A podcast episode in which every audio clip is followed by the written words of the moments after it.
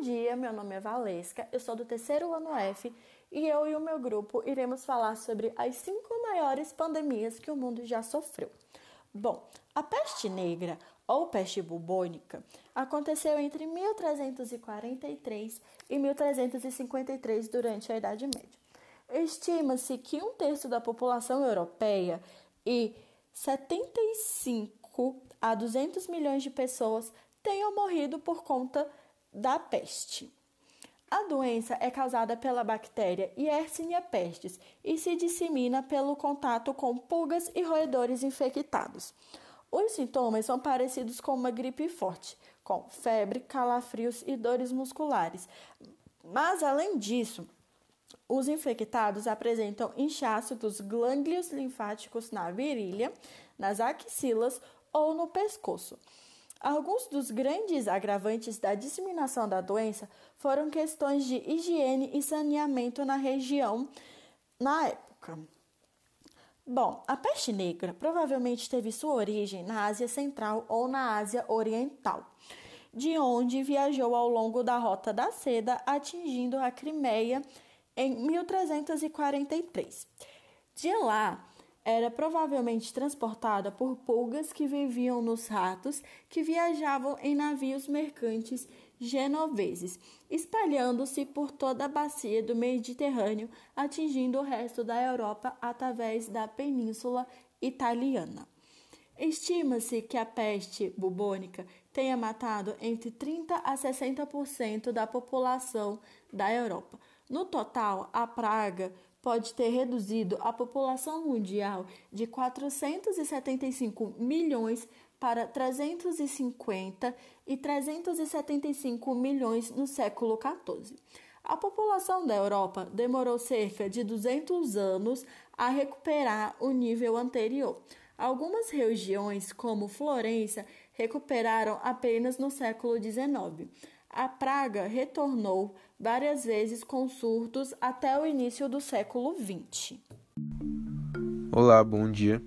Meu nome é Pedro, eu sou do terceiro ano F e hoje eu e o meu grupo vamos falar sobre as cinco maiores pandemias que já aconteceram no mundo.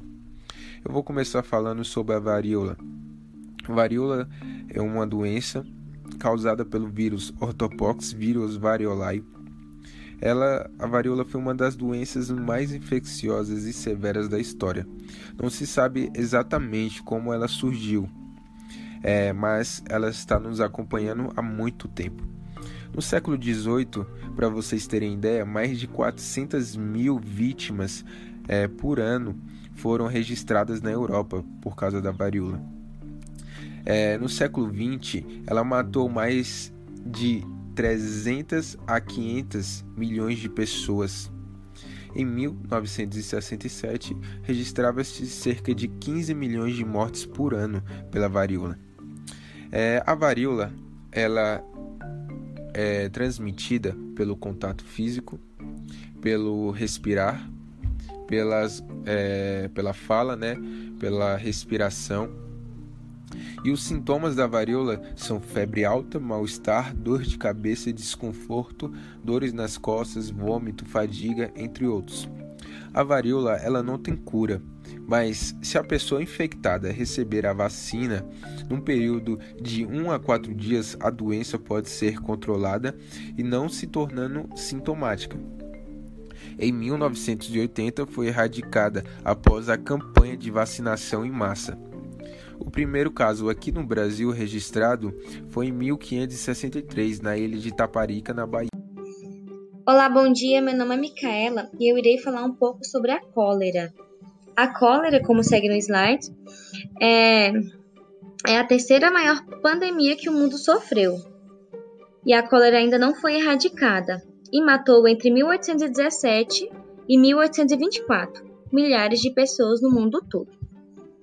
Ela é uma doença bacteriana infecciosa intestinal aguda, transmitida por contaminação fecal e oral, direta ou pela ingestão de água ou alimentos contaminados. Frequentemente, a infecção é assintomática ou causa diarreia leve. Pode também se apresentar de forma grave, com diarreia aquosa e profusa, com ou sem vômitos, dor abdominal e câimbras.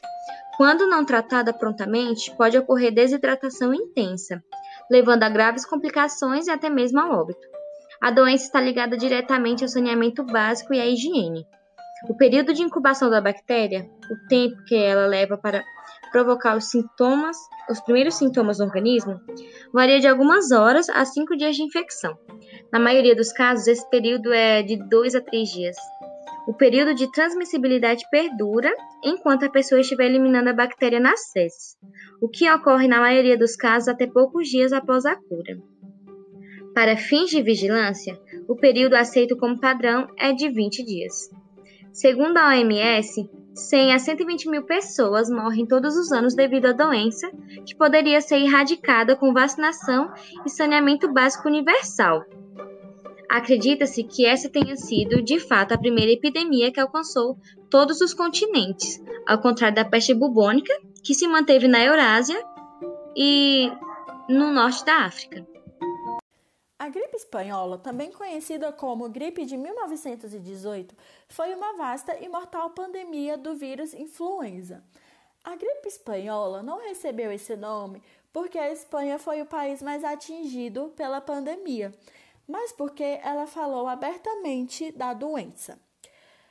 De janeiro de 1918 a dezembro de 1920, ele infectou uma estimativa de 500 milhões de pessoas, cerca de um quarto da população mundial na época. Estima-se que o número de mortos esteja entre 17 e 50 milhões de pessoas, e possivelmente até 100 milhões, tornando-a uma das pandemias mais mortais da história da humanidade. A gripe espanhola foi a primeira de duas pandemias causadas pelo influenza vírus H1N1, sendo a segunda ocorrida em 2009. Para manter o ânimo, os censores da Primeira Guerra Mundial minimizaram os primeiros relatos de doença e suas mortalidades na Alemanha, Reino Unido, França e Estados Unidos. Os artigos eram mais livres para relatar os efeitos da pandemia na Espanha por isso seu nome gripe espanhola, que se manteve neutra com a grave enfermidade que aconteceu o rei Afonso XIII. Tais artigos criaram a falsa impressão que a Espanha estava sendo especialmente atingida. Consequentemente, a pandemia se tornou conhecida como gripe espanhola. Os dados históricos e epidemiológicos são inadequados para identificar com segurança a origem geográfica da pandemia, com diferentes pontos de vista sobre sua origem.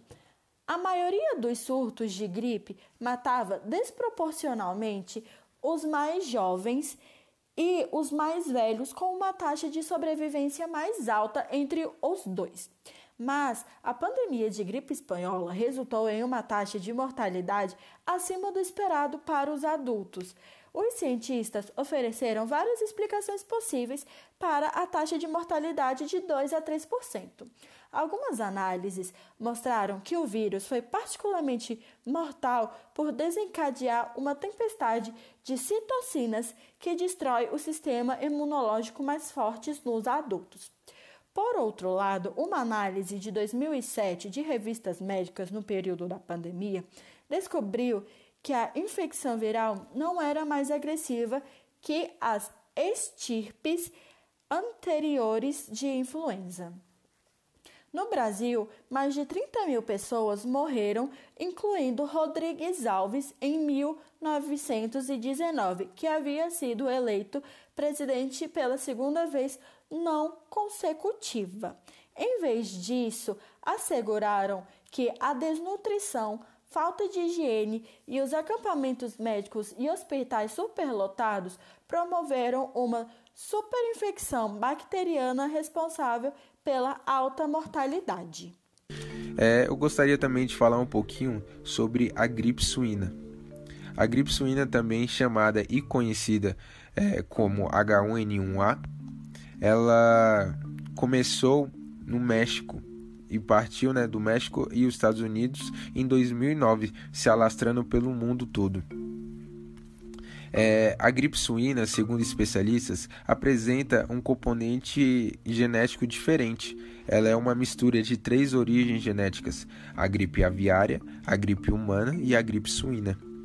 É, essa gripe, né, ela não começou nos humanos, ela começou nos porcos. Em 1931, teve um surto de gripe nos porcos, aonde começou essa mixagem e aonde foi transmitida para os humanos também.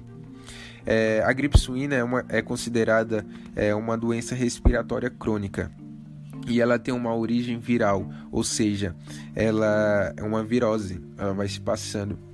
É, os sintomas dela são febre, tosse, dor de cabeça, dores musculares, dor na garganta, fraqueza, mal-estar, entre outros.